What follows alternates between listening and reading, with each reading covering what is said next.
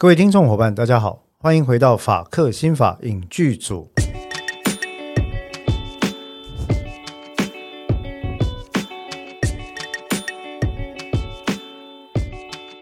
Hello，各位听众伙伴，大家好，我是节目主持人志豪律师。大家好，我是邓作家。哎，非常高兴啊！我们今天又跟邓作家来到这个我们讨论呃司法相关剧集的这个世界了。邓作家，今天我们要讨论哪一部影集？为什么突然呆了？因为我想说，刚刚那个 一秒的沉默是在酝酿什么东西吗？是是在酝酿。我在等你做效果啊！我以为你要做效果。没有没有，今今天今天没有什么效果可以做。不过，哎，可以谈一谈这部剧。这部剧是我个人的爱剧，应该说应该这样讲。我最早是看这部剧原著的小说。嗯嗯哦，当我在美国念书的时候，我非常喜欢这套小说里面的男主角。那应该这样讲哦，在我踏入法律界之前，我最喜欢的法律，这算文学吗？通俗法律文学作品里面呢，呃，一个就是 Michael Connelly 嗯。的的 Lincoln Lawyer 系列，嗯嗯嗯，另外一个呢，则是一部非常非常久的。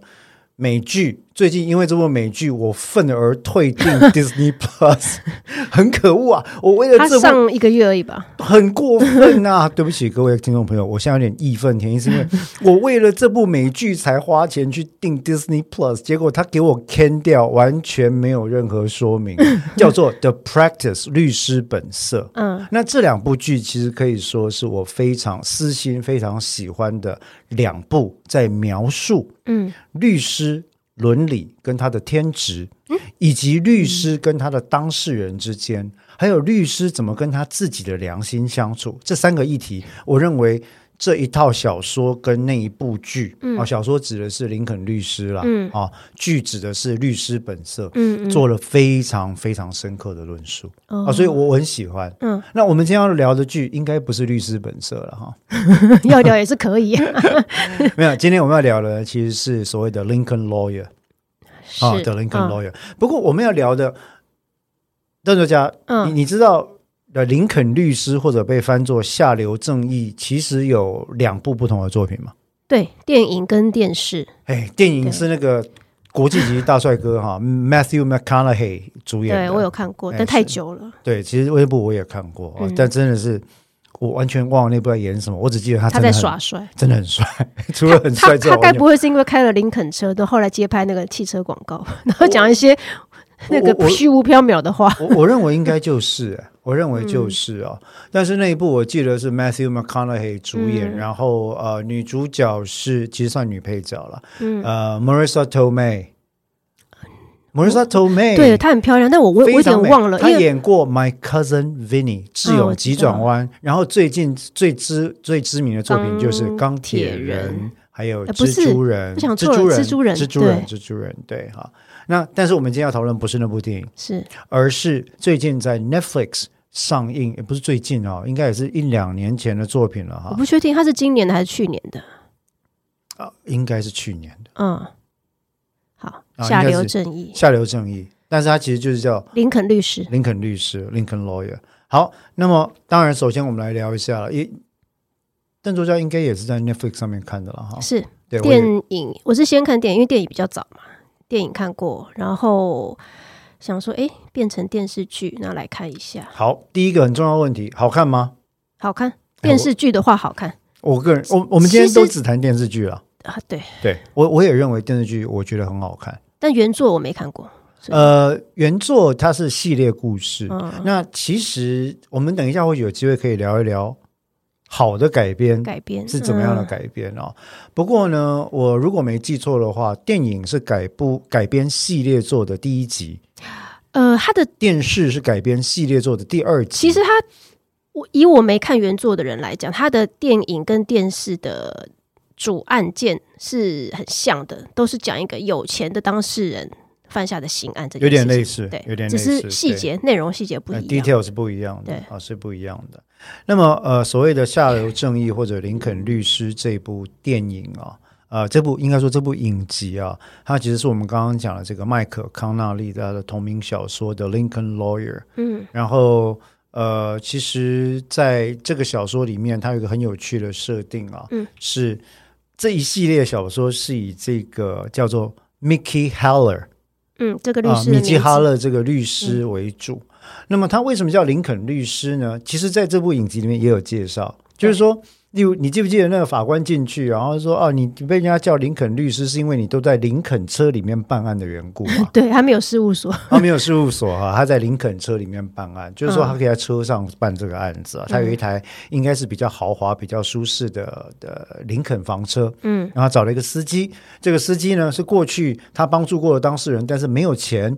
付他的律师费，嗯，所以就是以工代偿啊，就是说嗯嗯。用用帮他劳动的方式来还律师费啊，来当他的司机，然后就开了这部车呢，在他在各个点之间，在上下班时间各个点之间，呃，来回的穿梭奔波。嗯，啊。那所以大概是背景是这样子了。嗯。那邓作家要不要跟我们讲一下这部剧的剧情大概在讲什么？对他刚刚你已经把这个剧名先解释了一遍，他就是在林肯车上办案。那他据一开始是他已经停止职业大概一年左右吧，因为他发生了一场意外，嗯哼，那让他没有办法再职业。是对是呃，后来他去，后来因为发生意外，然后服用止痛药过量，进了乐界，所以离开这个呃法律产业一年。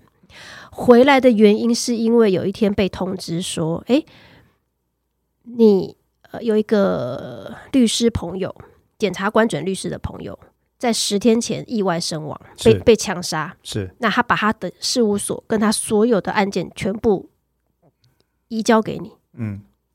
那他就很惊讶，他说他完全，他说他跟这个人也没有到熟到是朋友，那他也不懂为什么他要指名给他，嗯哼。然后他就接下来了。他接下来这个案件当中有一个最知名的案，现在正在进行的最知名的案件是一个电玩产业大亨的杀妻案，双尸杀妻双尸案，这样讲吗？哦对对那死者是他的太太跟他太太的情夫，然后死在他自己的家里。那所有的证据都不利于他，因为他人在现场身上有那个那个叫什么反应？烟消消先消反应，就是开手枪的之后的那个那些喷出来 那个叫什么东西？哦硝烟反应。硝硝烟呃火药反应硝烟反应对对对对，所以所有的证据都不利不利于他，因为他有动机，人又在现场，听说又隔了五分钟之后才报案，嗯。啊然后又有开枪的反应，是。那他等于说接下了这个会让他东山再起的大知名瞩呃瞩目案件，嗯。接下了他他的话，他会当然对他的生意很有帮助，因为他已经一年没有职业了。嗯。但是也很难打，因为他就是几乎几乎是最正确凿的案子，再加上他只有一个礼拜的时间，因为他下周就要开庭。，yeah。然后他这这中间一直想办法，想要跟他当事人商量说，首先他要先劝他的当事人任用他，继续任用他；对。再来就是他要劝他延期审理，但是当、当事人拒绝。啊。对，所以他的主主线就是这个故事。大概是这样，没错哈。嗯不过我必须要讲，我在看我在看《下流正义》这部 Netflix 影集的过程里面，除了因为因为这部其实这一部呃影集它是改编自呃 Michael Connolly 的第二集的小说《The Breast Verdict》。嗯 The Breast Verdict。那里面有一个很有意思的点是哦，其实呢，除了这一系列小说之外呢，Michael Connolly 还有另外一个以警探，一个特立独行的警探为主的一系列小说。那这个人好像正好是这个呃 Mickey Heller 他同母异父的哥哥，在当一个警察。嗯所以这两部系列作，他们就常常会有你来我的系列客串，嗯。我去你的系列客串的情况，因为他们的背景都是 L A Los Angeles，嗯，在洛杉矶职业哈、所以其实它是有一个很有趣的设定。那我必须要讲，其实小说本身它的娱乐性十足了，非常的好看哈、但是在看我在看这一部这个 Netflix 的剧的时候，其实我觉得最惊令我作为一个专业的工作人士最惊艳的内容设计，其实是他在里面讲了非常多关于律师跟当事人互动的关系，以及关于诉讼结辩的技巧。呃，对我认为他这个设计，我我以我一个法律门外汉来看，其实我看我发现很多法律剧都有这个这个用法，嗯，就我我我所谓用法指的是戏剧上的用法，就是因为法律是一个门槛比较高的专业领域，所以你要给一般大众看的时候，你要兼具娱乐、讲故事的顺畅，以及不要变成那个什么宣教片，所以他必须很技巧性的放入法律小常识，就法律教室的法律小常识的教室的那种感觉。就这一点哈、我必须要讲，日剧跟韩剧哈、日剧跟韩剧的习惯，现在在这种做法反而都会是在荧幕的左下方或右下方直接打上一系列的简单的定义名词。对，它会有名词解释。对，例如说，你看 law school，或者你看很多的韩剧或者日剧的时候，他们会直接跟你讲，哦，所谓的再审，再审就是什么什么什么，是一种呃判决确定之后的救济措施啦，有新证据、新事实都可以提起啦，或者刑法第几条等等啊。那像 law school，韩剧 law school 也很多这样的做法。那目前我知道很多日剧、韩剧都会这样，对反而我觉得在我看过的英剧、美剧跟欧剧里面，他们不太这样做。他们的法律比我觉得比亚洲国家更深入一般人的生活。他们如果要做更难的解释的话，譬如说他没有办法靠字幕做关键字解释或做名词解释的话，他就要用剧情去带。对，我要讲的就是这件事情。嗯，我认为这是比较呃英美欧的法律剧文化跟亚洲的法律文化来讲，某程度来讲，我觉得那样的做法可能更适合法律剧的本质。但是有可能是因为他们的一般大众已经把法律放在生活里面。我不认为。坦白讲哈，嗯呃，我们都有一个印象，觉得说好像美国是一个多么法治先进或高尚的国家。事实上，邓作家依照我在美国，不管是做打陪审团的案件，或者是在那边这就做很多的案子啊，我们认识到的其实是跟台湾一样的，懂得法律概念的人就是那百分之十的人，嗯，也就是集中在两岸，而且是少数人。他们如果说真的有跟亚洲的法律文化有什么，我们上次有一集提到对、呃法律文化的认识这件事情，如果说真有不同的话，他们的重点在于说他们。愿意去使用法律作为一种在生活中，哦，我们讲食指与语难的时候，嗯在生活中去纠正争端、处理争端，把它作为一种工具。嗯，那这一点在亚洲其实是非常不普遍，可是，在欧美是非常常见的事情。对，因为有时候其实像狮子鱼呢，我也喜欢他把他法律结合生活。对，对那我我要讲的是说他嗯，法法治在在生活里面，它已经变成说，譬即使即使我们像看喜剧的话，他们有时候都可以用法律名词来开玩笑。我我倒是对认为这是编剧功力的问题。编剧功力的问题就是说，就例如说举例来讲啊，嗯就是说，呃，法律剧这个产业，其实我认为在英美欧，他们已经成熟到一个地步，就是他在编剧的过程里面，他会习惯性的让法官、律师、检察官，甚至是警探。或者是法律系的学生，在节目里直接用白话的方式，由一个人对另外一个人解释的方式，或者对当事人解释的方式去讲这些事情。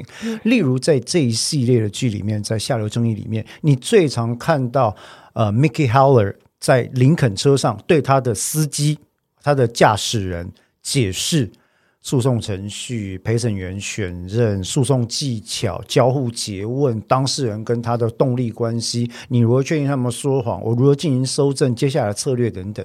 其实对我们来看，我记得你有跟我讲过，那是你相当有印象的部分，对不对？对，我觉得他以戏剧的设计来讲的话，这个让我印象很深，因为，嗯，我就是一般观众嘛。那他把所有需要解释的东西都放在这样子的情剧情设计里面，等于说，而且我我也发现了，他在拍那段在车里面对话的时候，它的色调是是不不一样的，的嗯，是比较偏黄的色调。所以你知道为什么他们有这样的设计吗？我认为这跟英美法系或者英美欧不能讲英美法系，嗯。英美欧他们对于法治的普及概念这件事情啊，并不是，并不是真正的禁用到民间与否没有直接关系，而是有一个很重要原则，在英美欧他们并不把法律业当做是一个特殊的业务或者一种某一种象牙塔，但在亚洲呢，不管是哪个国家，你都很容易可以看到，他们觉得法律业就是一个特殊的。呃，限制的外人进不来的象牙塔这件事情。所以在法律文书上，到今天为止，在美国、在英国、在欧洲，他们的判决都是大白话。你去看他们所有的判决都是大白话，一开始法官都会给你整理说：好，这个故事呢就是这样子的。某年某月某日，某人对某人做了某件事情，结果发生什么样的情况，跟什么样的损害。后来呢，某人就对某人做了什么样的提告，提告的罪名是 A B C D E。然后呢，本案的证据就是有一项、两项、三项、四项。他是用完全基本上，你去看美国、英国、欧洲的判决，我认为是大概国中教育程度可以看得懂的。嗯，但是你回头来看哈。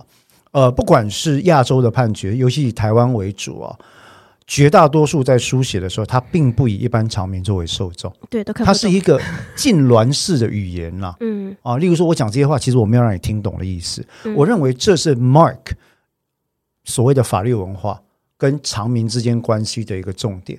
那所以说，以这一点来讲，我我必须要讲，其实就我看到了这个下流生意在这方面做的很成功。那很多的小剧场，他是不会把它当做定义来做标签的，他是直接让 Mickey Heller 直接在车里面讲出来。那这是一个我觉得很很棒的一个，应该说也是一个常态了，在在呃英美剧里面应该是一个常态了。嗯，对。那另外有一个重点，我觉得这个也是可以问一下邓作家的意见，就是说有关于改编这件事情啊，其实。嗯，你看过？你说你看过电影版对不对？电影跟电视没看过书，没看过书啊。那你觉得像这种改编的过程里面，如何依据原作进行改编，而能够我们不要说超越原作了，至少能够诶不要伤害原作太多？这里面的标准该怎么拿捏？我没看过书，所以我很难用这个例子单单单的这样做比较哈。但是我我认为，呃，如果你要改编一个作者的书的话，你的作品首先一定要征求你要改动到多少的程度，一定是得让作者知道的，以及征求他的放宽的同意。不过，呃，不好意思，我必须打个岔，在实物上并不是这样。一旦一旦作者卖出了改编权之后，哈，嗯。呃，他其实是无权过问的。嗯嗯，我举个很惨的例子，几个好几个很惨的例子。金庸，嗯，金庸小说曾经我们知道非常有名啊，他到现在还是很有名。他几乎每五年就有一波改编。嗯，可是金庸本人对于非常多改编出来的作品，他非常不满意。嗯，为什么会出现这种情况？是因为当你权力卖出去之后，你真的是没有办法说什么。另外一个在好莱坞影视圈最有名的例子是什么呢？是 Stephen King。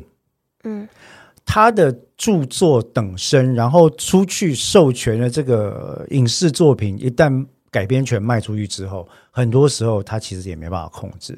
所以我必须要讲，这个很不幸的是，史蒂芬金大师的作品改编之后的失败之作也不少。嗯，对。但但这个是法律上了，嗯嗯，对。那如果是技术上的话，你觉得会有什么？我们举比较觉得可以拿来当做参考的点。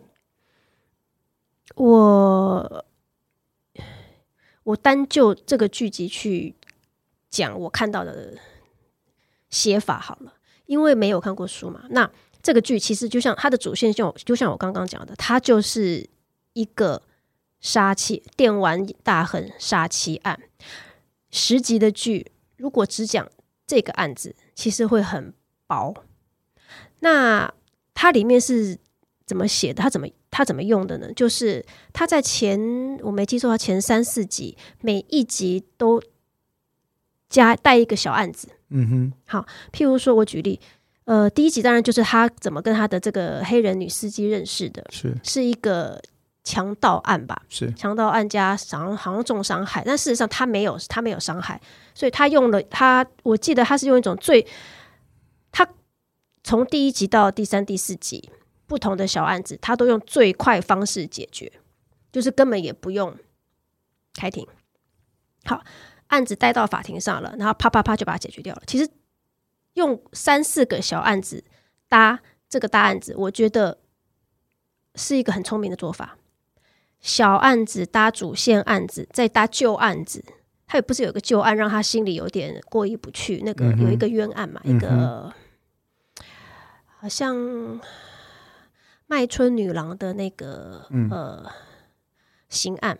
好，然后再加上一个新案子，也就是他的检察官前妻，有一个人口走私的案子。嗯哼，对，所以他就变得很丰富，也就是一个主线大案，这中间加了很快速的三个小案子。嗯，好，再配上旧案的阴影，跟检察官前期的新案子，所以让这个剧集就变得很丰富，并不是只有绕着这一个电玩大亨的案子。嗯，那透过这些旧案、新案、小案，又牵扯出他的呃其跟其他配角的关系，他跟他的女儿，他跟他的前妻，两个前妻，以及他跟他自己的爸爸。嗯所以有很多他对于法律的观点，嗯，都是透过跟这些人的对话，或者对这些旧案新案的反应，就可以很丰富的呈现出来。嗯，我印象中有一有一个有一有一场他跟他女儿之间的对话，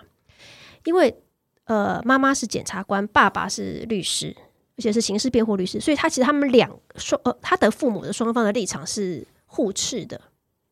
所以他那他那一场跟他女儿的对话，就在解释说，嗯，我跟你妈妈都是在用法律帮助人，只是我们站的立场不一样。那你可能觉得说，你妈妈都是负责，就是讲白话，就抓坏人进去关的。那爸爸看起来像是被帮坏人辩护的，但事实上，我们只是要用法律去帮助不同的背景或不同阶层的人，就是看起来像是对立的，但是我们其实是用不同的帮助手法。哎呀，那一段我有印象。对对对，所以我觉得他透过这些丰富的剧情去去嗯，从不同的角色当口中讲出说他们对于法律的观念，这个我觉得是一个在写呃写故事上是一个很好的用法。Right，对，嗯，他并不是说哦，我就是从头到尾写这个大案子，我怎么去推理，怎么去破案，怎么找证据，没有，他有很多人物写进去。是不对。不过，我觉得这也是一个我们看这么多呃法律剧啊，大概嗯某程度来讲，它也变成一种公式，因为嗯这部剧它的制作人如果我没记错的话，还是 David E. Kelly。嗯，他真的很会写法律对，那 David E. Kelly 其实做非法律剧沉船了不少，但是做法律剧，我认为基本上来讲，我刚刚提到的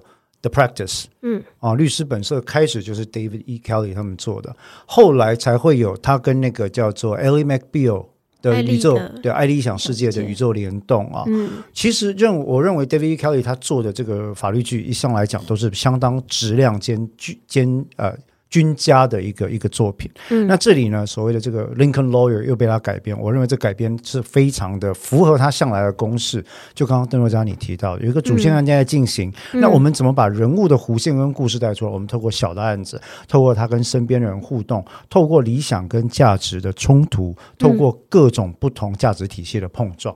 嗯这件事情。嗯那所以我觉得确实来讲，这件事情要做到，呃，虽然我们刚刚讲是公式哦，但是执行上好像并没有我们说的那么容易。对，因为如果你要把它讲成公式也是可以，但是是专属于 David E. Kelly 的公式，可以这样讲吗？就是说，它不像日剧比较制式化，就是一套标准。那它的这个它的这种操作或执行方式是有点呃很自然顺畅的在进行。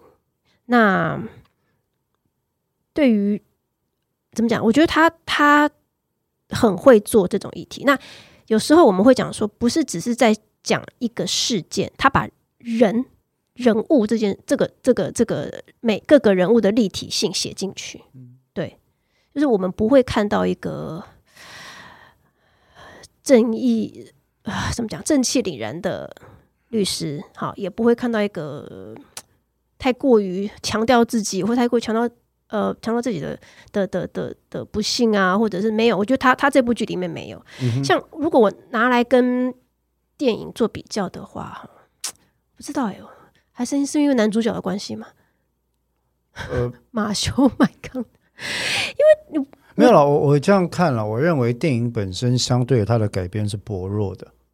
它是比较虚弱的啦，就是说，它就因为我看过原著故事、哦嗯那电影呃某程度来讲，我觉得又要简化剧情，说故事的篇幅有限，那其实你完全看不出来为什么 Mickey Heller 这么一个具有魅力的角色。我们等一下会谈一下他为什么具有，在我眼中他是我最喜欢的，呃，美国刑事辩护律师的典范之一哦。他为什么这么具有魅力啊？但是重点是说，我认为电影的改编当时其实是受到了诸多层面的限制。嗯，好，那以至于这个故事在讲的过程里面，在电影的设定上，把它讲成了一个非常单薄的故事，就是你看到啊一个。呃，诉讼技巧非常好，然后常常帮也愿意帮被社会认为是坏人的人辩护的这样一个律师，感觉上好像只要你给他钱，他就都都接辩护案件。但是在遇到自身的危险跟跟他价值信念冲突的案子的时候，当他不确定当事人有没有罪，或者他甚至开始怀疑起当事人有可能骗他会有罪的时候，他怎么面对这些问题？最终使用诉讼结辩的技巧跟其他的。诶，灰色边缘游走在灰色边缘的手段，帮助自己跟家人从这里面脱困。这个故事本来是它是一个公式，没有错。像这样的公式，其实一直以来在剧本世界里面都存在。但是同样的公式，你看到在 Netflix 的剧做的非常好，因为这个公式同时 apply 到呃电影跟电视两边的状况。但是在电影，我认为其实做了就相当的单薄，这很可惜。那再加上 Matthew McConaughey，他长相就很 cocky 啊。好 别小心用这个字。对对对，但是但是他其实就是，我认为他嗯很可惜了。嗯，我必须要讲，不过我必须要讲哦，我当初在看电影版的时候，我其实一部分是冲着 Matthew McConaughey 去的，因为我觉得他真的很适合扮演这个角色。因为你知道他是。有那个浓厚的德州腔，然后非常特立独行的感觉啊，长头发，然后很帅气的脸庞。但是演了之后，我发现啊，糟糕！因为同样是 Matthew McConaughey 担任律师的电影，我就看过两部，一部是什么呢？呃，《The Time to Kill》。我记得没错的话，《杀戮时刻》哦，知道啊，John Grisham 的作品。嗯，那另外一部就是这个，嗯啊，那林肯律师或者下流正义。嗯，那回到这部剧来讲，我认为一开始在找到这一位呃墨西哥男星啊。来进行扮演的时候，我也觉得说，哎，有点没有信心，因为长得好像没有诶 Matthew McConaughey 那么帅，怎么找一个长相跟我很像 啊胖胖的中年大叔来演这个角色啊？结果没想到，没想到他把这个角色演的，我我个人认为非常好。我我觉得不错，他演的非常好，他他演绎这个角色让我觉得说，真的是非常的让我看到了。原本 Michael Connolly 在小说里面的的 Lincoln Lawyer 的 Breast Verdict 里面要讨论的那个人长什么样子，大概就是这样子。嗯，所以，我我是我是很喜欢这个角色的。嗯，哎，对对，他乍看真的是，我坦白讲，乍看不帅了，但是因为这个角色赋予他魅力，就是说看久了觉得，哎，很适合啊。对，是是。然后，呃。女主角，哎，我们没有讲到女主角哈。我们没有讲到女主角，我们没有讲到女主角。不过，我觉得我们，呃，我也必须要讲句抱歉，这部戏其实没有女主角。对了，这是一个男性视角剧。好，诶，因为我有点怀疑，这不能讲怀疑了。我在阅读的过程里面，这个法律剧同一个作者 Michael Connelly，他其实有很多的创作，那他一般是比较。阳刚或男性视角进行的叙事撰写，所以很抱歉，我必须说，不管是电影版的《下流正义》，或者是这一部剧里面，并没有真正的女主角，至多就是女配角。是，而且所有的配角都是拿来衬托主角一人，这也是这个剧的该怎么讲缺陷吗？还是不能讲缺陷，就是他创作的角度了。我认为这不是一个缺陷，创作的角度。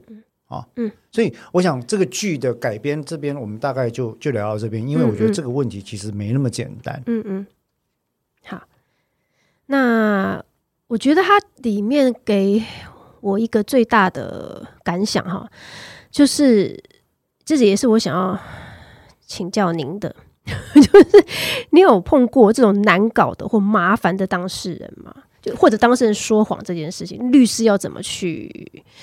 面对，哎，这这是一个非常好的问题，但这也是一个非常难的问题啊。邓小佳，你在看这部呃影集的时候，你记不记得里面有一个这个 Mickey Heller，他曾经在车上，然后跟他的驾驶人、跟他的司机聊天的时候，嗯他提到了，好像是你刚刚问到的那个问题，就是说，哎，你的当事人跟你之间的关系啊，万一他们说谎怎么办？那其实 Mickey Heller 是不是曾经讲过说，我们的 Rule Number One 就是当事人永远有所隐瞒。对他是在整个案件结束之后，他说我居然忘记了哦第，OK，第一守则，对就是当事人永远有所隐瞒。对某程度来讲，我必须说，我非常的同意呃 Mickey Heller 这个讲法哦。嗯这个意思不是要骂当事人，这个意思是我觉得可以很从我们从很有趣的角度来审视一下律师跟当事人之间的动力关系是什么。嗯，那所谓的当事人永远有所隐瞒，我居然忘了这么重要的基本原则。Mickey Heller 在讲这件事情的时候，我认为它里面所隐含的一个重点是这样子。其实，当事人作为法律或诉讼的门外汉，他也会担心律师怎么样看我这个人，因为他会投射律师怎么样看我这个人，是不是就代表司法体系怎么看我这个人？所以，当我来 approach 接近律师要委任案件的时候，是不是我尽可能的表现出我良善、美好、无辜、脆弱的一面给他看就好？那因此呢？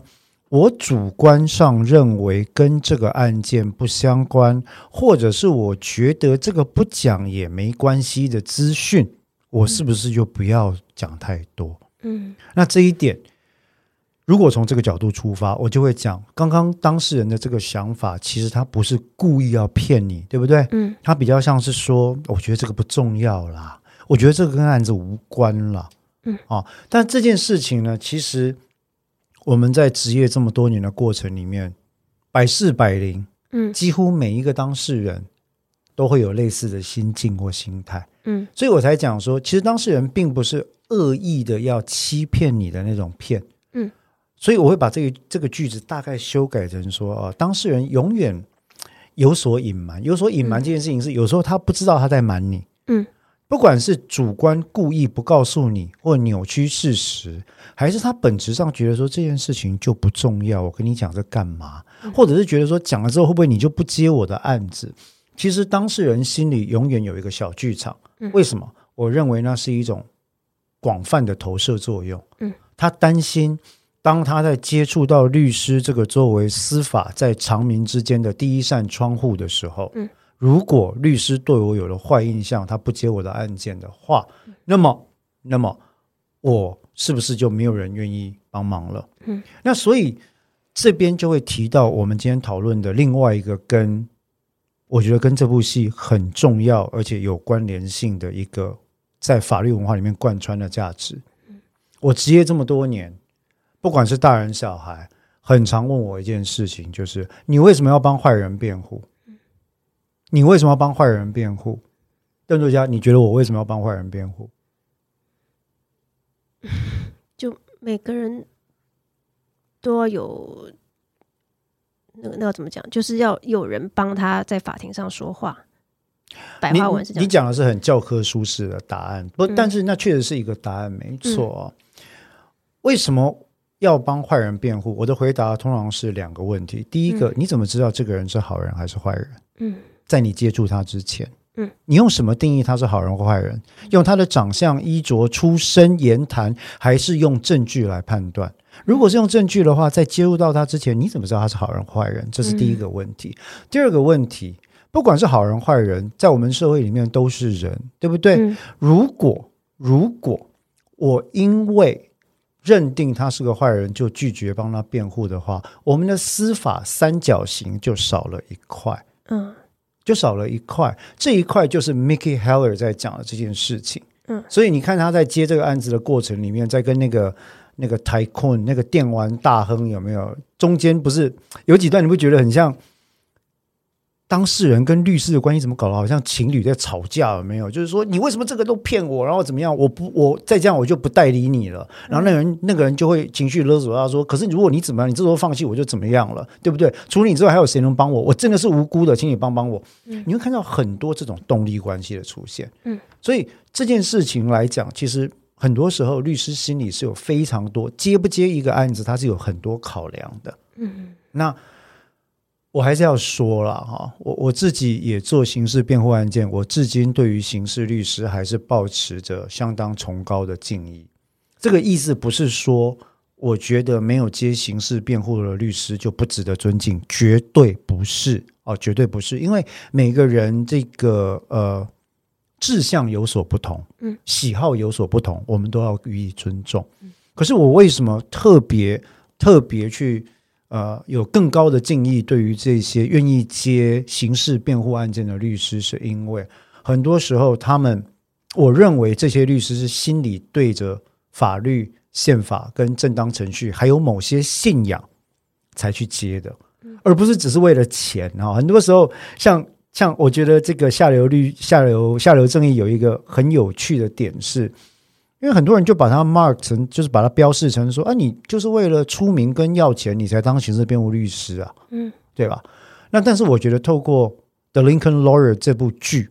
确实，一开始 Michael Connelly 也是把它设定成一个哦，人家都说 Mickey Heller 就是一个为了只要有钱他就辩护，什么人都可以辩护，为了辩护他就无所不用其极哦，三条 tagline，他就是这种律师了，这叫 Criminal Defense Attorney。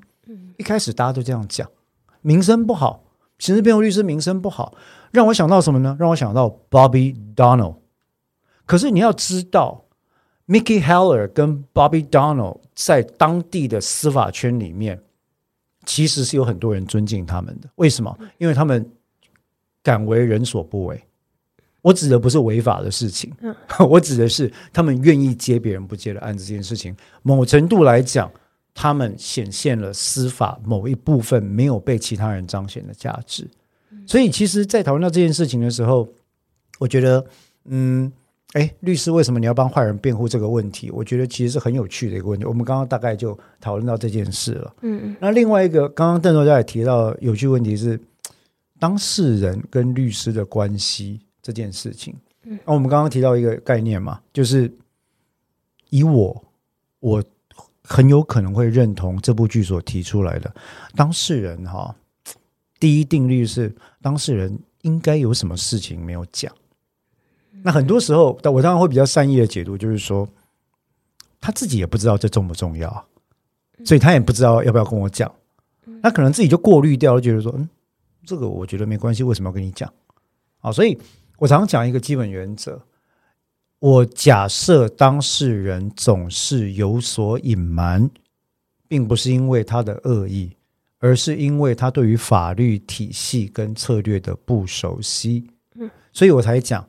我在当辩护律师的时候，我永远会先当检察官的角色。我会拿着卷宗，拿着证据，拿着我所知道的内容，一件一件仔细的盘问当事人，你要怎么解释这件事情？嗯，甚至有时候我会问到当事人崩溃，也是有的，啊，也是有的。那所以为什么我这样做呢？很简单，因为。这是律师跟当事人之间非常特殊一个动力关系。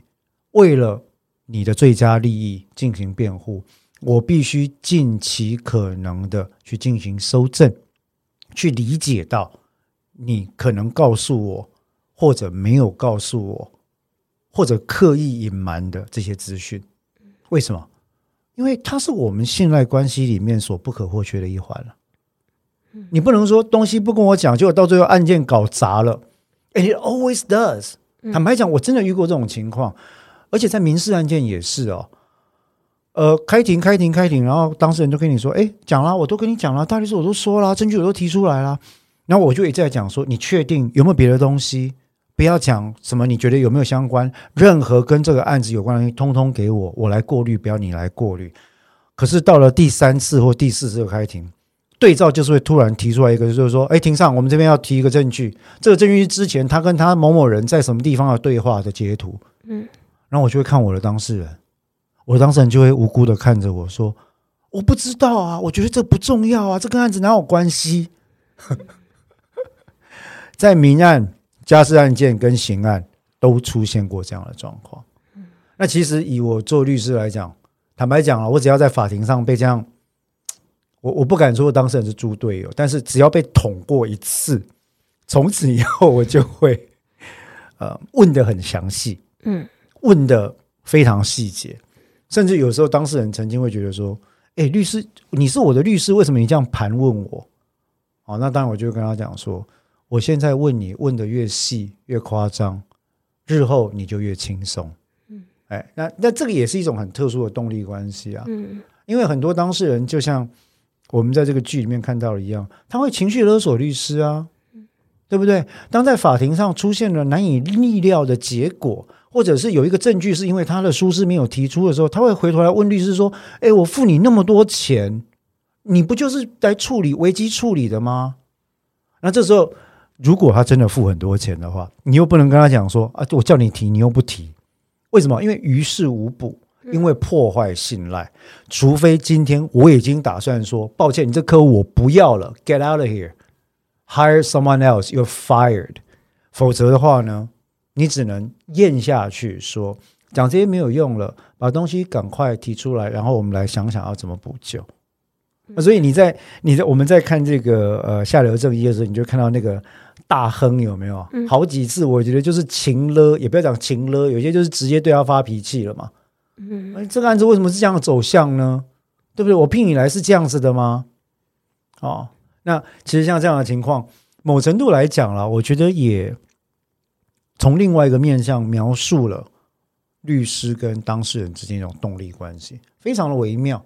嗯，那总结来说啦，其实我觉得就是。那个关系的微妙，就是在我们法律上叫做这种所谓的这个委任关系里面。所谓的委任关系是什么意思呢？就是说哈，呃，它是一个民法上的契约概念。嗯，那我们为什么律师叫委任律师？其实就隐含有这些特殊的深意在。所以一般上民法上的这个委任关系，其实在讲的就是说，哎，有一个利害人啊，他本人有一定程度的利害关系。他是利害关系的权利主体，他来找你邓作家当律师啊。假设你是律师来找你，他不知道这个专业领域要怎么处理，但邓作家你知道，因为你是 pro，对不对哈？你是 professional，所以呢，如何在为他计算的情况底下得到最佳的结果，只有邓作家你知道。当事人只能跟你讲说啊，我就是被告了啊。那邓律师，你要帮我想办法啊！啊我给你钱，我给你二十万，那你帮我想办法好不好？那所以邓律师，你就必须要问你的当事人说：好，那你要什么？你要认罪吗？不认罪吗？和解吗？或者是你要进行全部抗辩吗？我们要怎么打？这个案子里有哪些证据？你要往什么方向走？你能够接受的最大程度，呃的损害是什么？这些东西就变成你需要问他的。那从这边开始，你们去建构你们的信赖同盟，你们信赖联盟。所以你们之间存在一个非常微妙的情况，就是什么呢？当事人本人不知道什么对他好，嗯，只有你专业人士知道。所以当事人本人就很容易情绪勒索专业人士，因为结果跟他所想的不一样嘛。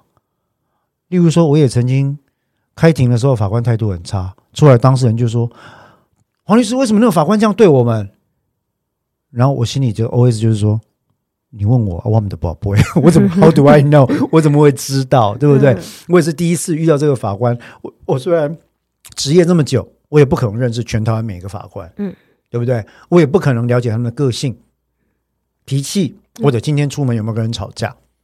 但是我们在跟当事人互动，就不可能这样直接啪回去说“我乃在”，嗯，我就会跟他讲说：“哦哦，因为法官非常多，那我们不可能认识所有人。”好，那我们先前分析过的是法官的判决书，我们并没有分析过这个人，因为资料不够。嗯，啊，所以你也不要在意，因为很多时候法官在法庭上对我们凶呢，也不代表他必然是个不好的法官。嗯，好，所以像这些我们在做一个呃所谓 attorney-client relationship 的 management 的时候，它就是一个常见的技巧。嗯，对。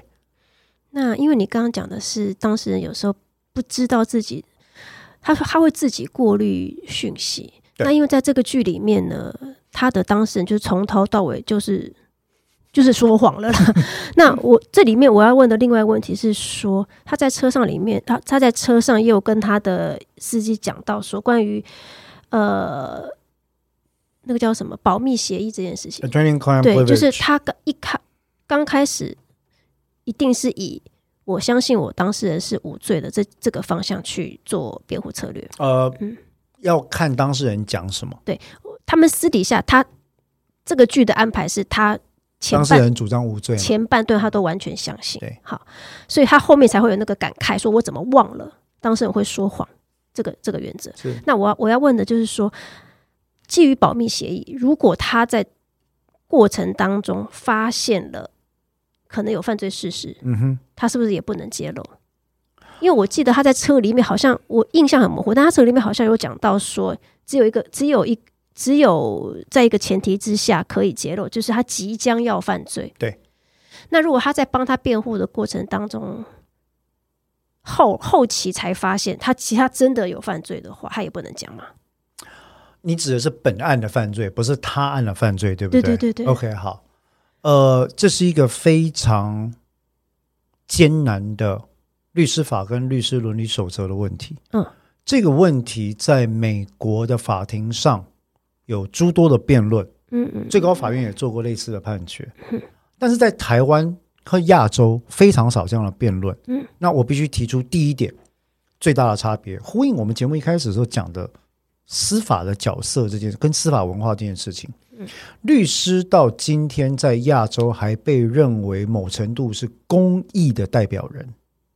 嗯，这件事情我不反对哦，不要误会哈、我们律师依照律师法是有一定程度的维护人权跟那个司法正义的义务的哈。嗯，但是以我个人的观点，跟美国绝大多数学学者跟最高法院的观点来讲，it comes after，嗯，it comes under，嗯，你对当事人的最佳利益的义务之下。嗯，也就是说，在美国哈、一个律师执行业务，他的伦理义务是两层的。嗯，第一层是你最重要的是尽所有合法合理的管道去维护当事人的全部利益。嗯，为了保护你这个天职或伦理，因此呢，我给你宪法第六修正案的 right to counsel，嗯，受辩护权。在辩护权底下，我就准许 attorney-client privilege 律师当事人守密特权。这个特权在美国法上跟在英国法上，他们的解释范围是，即便到了律师已经明白知道在本案对当事人有不利的证据的时候，律师是有资格依其专业判断决定要不要提出的。所谓的不利证据，也可能包含了当事人私下的自白。啊，顶了书啊，我的真正有责哈，但是为着我囡仔，敢是咱会使这件卖卖讲我别人知。但是我我反过来又要讲了，百分之一百律师不想知道，I I don't want to know，嗯，Don't tell me，我不嗯。我不想知道。嗯所以这是一个非常在伦理上有一个争议的一个问题啊、嗯但是绝大多数如果在英美法系底下，律师揭露了本案对当事人不利的证据，是会被惩戒的哦。嗯，或者律师不竭力辩护，是会被法官送惩戒的哦。因为法官是一个司法价值的中立守护者，要有攻有守嘛。那一向本来就守方比较弱了啊。如果今天法官再不偏袒，稍微偏袒守方的话，那国家机器检察官这边就会完全优势嘛。嗯所以一般来讲，国外的设计是这么的单纯。嗯，但是这个价值在台湾是受到严重挑战的，因为律师被认为是司法体系的，我不能用附庸两个字了，但嗯嗯，在台湾似乎认为律师维护司法 integrity 正正直、诚实、价值的义务来的比当事人的守护义务要更高一级。嗯，哦，所以我刚刚讲那两个价值有点颠倒过来。嗯首先，你要维护的是司法真实发现跟司法正义，嗯，其次才是当事人的最佳利益。嗯所以在台湾呢、很多时候你就会看到很多律师案子办到一半不办了，我解任。我跟你讲啊，在台湾律师解任通常只有两件事情，嗯，呀，三个可能性。对不起，第一个当事人不付钱，这个是法定解任事由，这个没有问题。第二个，发现当事人在严重的地方说谎，嗯，哦，发现当事人严重的地方说谎，包括隐匿证据，包括跟事实完全相反的陈述。嗯，第三个被当事人 fire 掉。嗯，这三种可能性。嗯，啊，当然我们没有办法去探知到底什么情况，但是刚刚邓若在你提到这个问题啊，其实，在台湾的处理方式真的很难。如果我们知道当事人，不要说说谎了哈，嗯通常我在一开始呢，我就会跟来委任的当事人讲，我会跟他讲说哈，你委任我啊，我很开心啊，但是不要忘了，我跟你的关系是平起平坐的，嗯，我不是受雇于你，我是受你委任，嗯。委任表示怎么样？我具有专业的知识经验，我只有在策略上要经过你同意，可以经你指挥监督没有关系，但是实际上怎么做是由我来决定。嗯，啊，当然里面还有一些著作权的问题，那个都是额外的，所以我就跟他讲说，因此呢，如果你觉得你对我在这个案件里面的做法有不满的时候，我们可以沟通，沟通了你觉得说你还不能接受，你可以把我 fire 掉，随时你可以把我终止委任。相反的，我也可以终止我我们之间的委任关系，尤其在以下的几种情况：第一个，我发现你不付钱；嗯第二个，我发现你完全不配合我的诉讼策略；第三个，我发现你说谎。嗯好，在这种情况底下，我们的信赖关系荡然无存嘛。嗯那我就可以直接把这个东西 terminate 掉。啊，不过台湾法院的见解很多时候就会要求赋予律师更多特别的义务，例如说，你把他的案件 terminate 掉之后，在一定期间之内，你还是要为他的利益提出诉状啦，提出答辩啦，某程度也合理了，就是在他找到下一个律师之前啦，嗯。啊，这是合理的。但是我举这个例子就要告诉邓作家说，所谓的当事人、律师之间的守密义务或保密义务这件事情，在东方西方是有很不同的看法的，而这源自于我们东西方对于法律文化以及律师作为独立的非公务员的司法官员嗯。的身份，他的不同的看法，嗯。大概会是这样子。嗯，好，所以他我觉得他这整部剧其实很大程度的在讲说，你碰上了一个难搞，我我直接用白话难搞的当事人，到后来发现他是说谎的当事人，甚至是骗我的当事人。这这整部剧就是后面的反转，对这点让人家觉得呃，不当然，嗯。因为因为这个是戏剧化嘛，对对对对，它一定有戏剧化的必对要，一定是有了你最后，而且又是 Mickey Heller 嘛，所以你最后一定会看到他如何用他的机锋跟这个诉讼技巧，然后嗯成功的呢，呃，帮当事人处理掉这个诉讼，又让自己置身事外，或者最后呢，又让当事人得到一个 poetic justice。其实我没有，我反而觉得他最后的，因为我不确定他这个是不是电视的改变，他最后的结尾让我觉得哇，这你这个有点太 太戏剧化了，就是。我要说薄弱这两个字嘛，因为他因为他整体分数很高啦，但是他最后这个他的当事人的下场跟结局，其实是一个用一个非常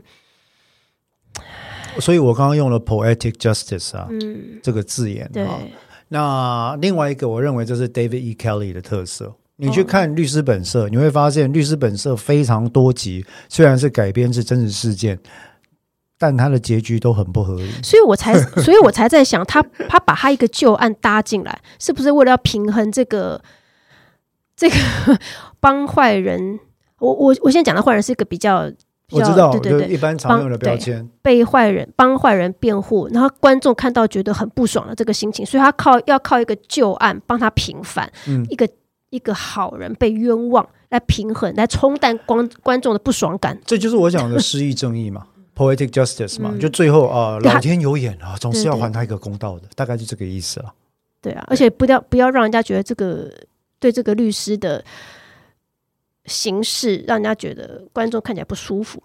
可是我认为那个部分是观众要调调试的，嗯就是说嗯你需要知道真正的法律是什么。对，但是这律师只在做他的工对作。啊我想说他对他女儿讲的那一段话。对啊，他对但是即即使连呃 David Kelly 他也需要靠这个东西来稍微评一下，因为他是戏剧。所以这有时候戏剧就是 对，因为它是戏剧 啊。嗯好，那我想我们今天大家就聊到这一边啊，嗯有关于我们今天讨论在 Netflix 平台上映的这个呃下流正义或者是 The Lincoln Lawyer 呢？我个人其实评分还蛮高的啊。今天没有时间聊到的是，其实里面在诉讼结辩技巧跟陪审团的选任技巧上呢，讲了非常多。我为什么会特别有感？是因为呃我。有美国国家诉讼结辩学院的教师资格，也是他们训练出来的专家律师。嗯，所以里面用了非常多的技巧，都是我们在。在 Nita，我们叫做那个结辩学院里面所训练过用的东西，嗯，对，这我印象很深，对，非非常的有趣啊。嗯，那这个或许有机会，我们找到一个比较强调呃诉讼跟法庭庭审过程的的剧，我们再来深聊。嗯，那今天我们大家就想要先讲到这边。嗯，好，那谢谢各位的收听，我们下次再见。嗯，拜拜。好，拜拜。